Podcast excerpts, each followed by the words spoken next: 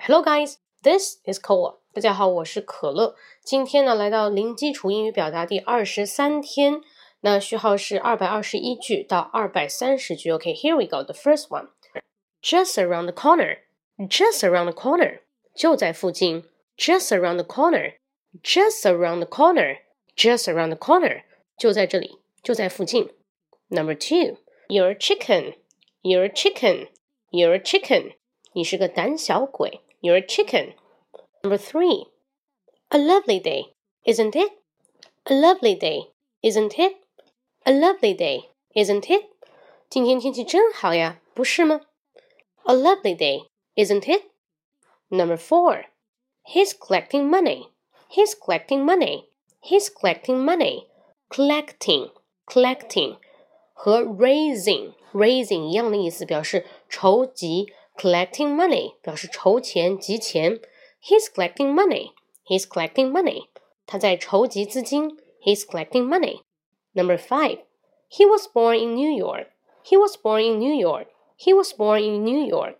He was born in New York. He was born in New York. He was born in New York. 他出生在纽约。比如他出生在上海。He was born in Shanghai. 他出生在北京。He was born in Beijing. It's like the same, 一模一样.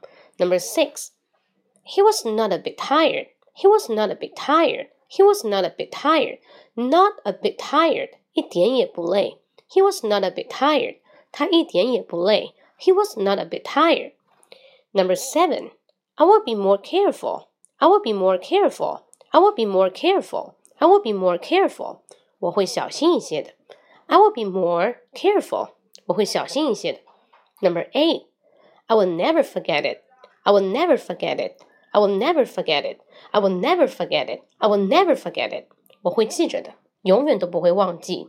Number nine. It is just what I need. It is just what I need. It is just what I need. It is just what I need. It is just what I need. It is just what I need. 这真是我所需要的。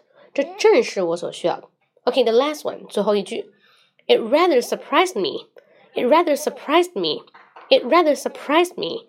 It rather surprised me. 那使我颇为惊讶。It rather surprised me. Rather 相当的颇为。It rather surprised me. 啊，那是使我相当的惊讶。好了，以上就是十句话，反复的洗脑，反复的跟着这个文本去跟读。文本我贴在评论里面，大家可以看到啊。好，那就这样，有任何问题可以给我留言。See you next time. Bye bye.